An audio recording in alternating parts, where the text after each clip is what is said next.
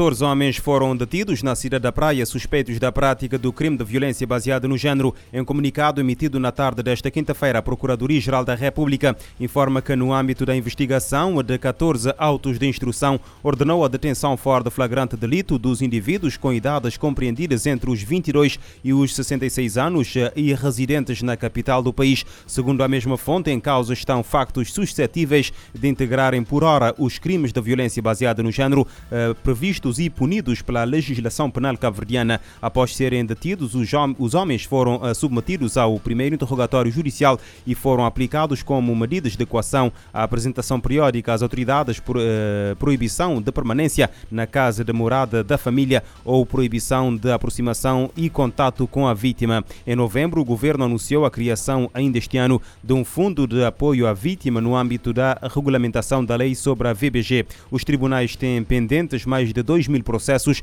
por crimes de violência baseada no género, essencialmente contra mulheres, mas o número anual de novas queixas apresentadas está a descer de eh, desde o ano de 2016. Os crimes de VBG abrangem genericamente a violência física na família ou no namoro, a violência doméstica, psicológica, emocional ou sexual, sendo as mulheres as principais vítimas.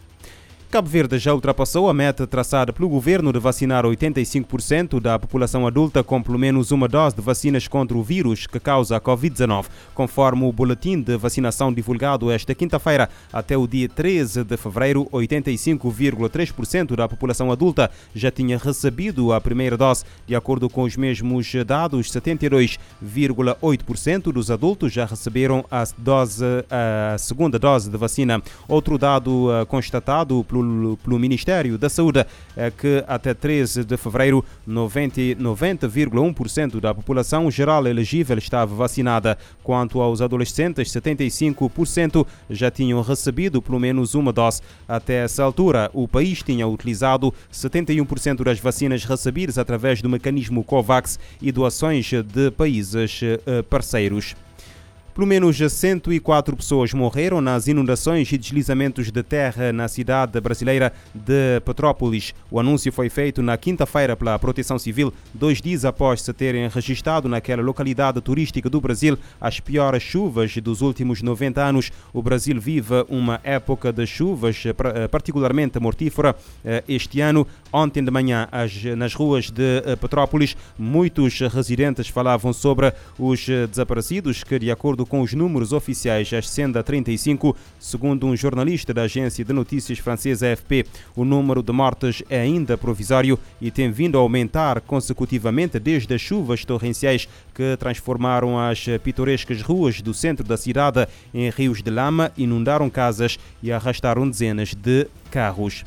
Um tribunal indiano condenou hoje 38 pessoas à morte no julgamento dos atentados à bomba de Ahmedabad, na Índia Ocidental, onde morreram 56 pessoas e mais de 200 ficaram feridas em 2008.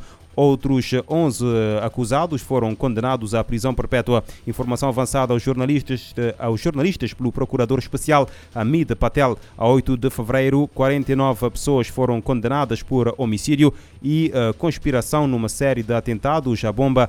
A uh, 26 de julho uh, de 2018, o tribunal absolveu outros 28 acusados por falta de eh, provas.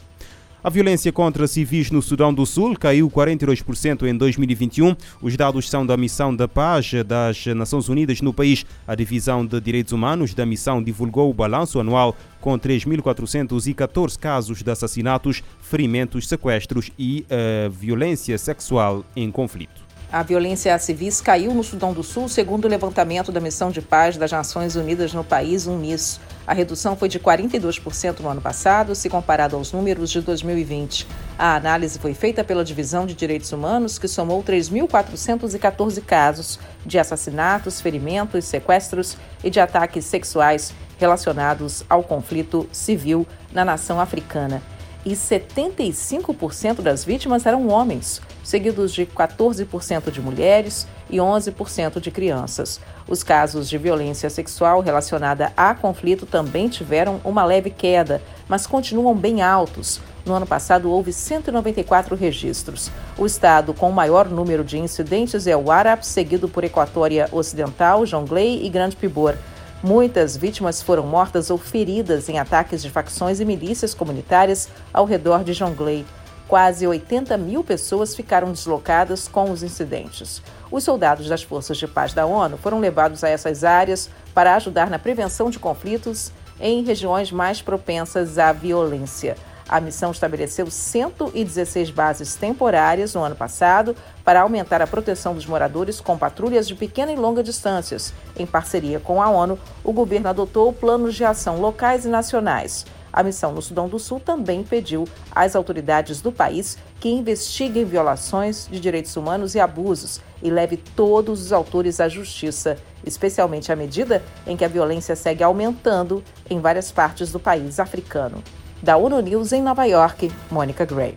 Em 2020 foram reportados 5.850 incidentes no Sudão do Sul, 75% das vítimas são homens. O Conselho de Segurança das Nações Unidas debateu esta quinta-feira a situação extremamente perigosa na Ucrânia. Na reunião pedida pela Rússia, que ocupa a presidência do Conselho este mês, os países membros ressaltaram a importância de cumprir os acordos e a Carta da ONU para alcançar uma solução pacífica. O sub, a subsecretária-geral das Nações Unidas para Assuntos assuntos políticos e consolidação uh, da paz, eh, Rosemary eh, Di Carlo, reforça que o conflito ameaça a segurança europeia. Uma sessão do Conselho de Segurança debateu a situação na Ucrânia e as recentes tensões com a Rússia. A reunião foi pedida pela Rússia, que ocupa a presidência do Conselho este mês.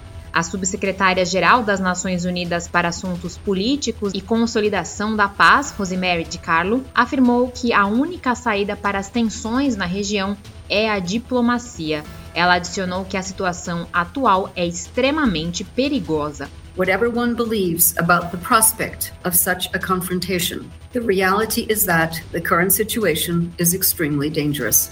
Ao mencionar o Acordo de Minsk de 2014, de Carlo lembrou que é preciso buscar uma negociação e saída pacíficas em respeito ao pacto. O acordo nasceu para encerrar um conflito de oito anos entre o exército ucraniano e separatistas apoiados pela Rússia no leste do país. Para de Carlo, as tensões agora são mais preocupantes que em 2014. Ela alertou para a complexidade da crise atual e fez uma conexão entre os conflitos de oito anos no leste da Ucrânia com temas mais amplos relacionados à segurança europeia.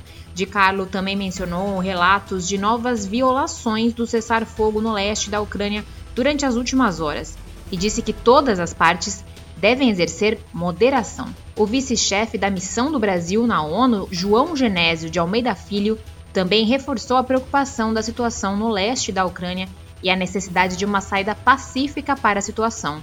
Dialogue and negotiation are the only way forward to a lasting peace. O Brasil, que retornou ao Conselho em janeiro, pediu diálogo e negociação para uma paz sustentável e defendeu que sejam tomadas as medidas necessárias para reduzir a tensão na região, seguindo o que é previsto no direito internacional e na Carta da ONU. Da ONU News em Nova York, Mayra Lopes. O ministro dos Negócios Estrangeiros russo, Sergei Lavrov, aceitou um encontro com o secretário de Estado norte-americano Anthony, Anthony eh, Blinken na próxima semana para preparar uma cimeira bilateral para reduzir a tensão na Ucrânia. O porta-voz do chefe da diplomacia dos Estados Unidos diz que eh, se os russos invadirem a Ucrânia nos próximos dias, ficará claro que eles nunca levaram a diplomacia a sério.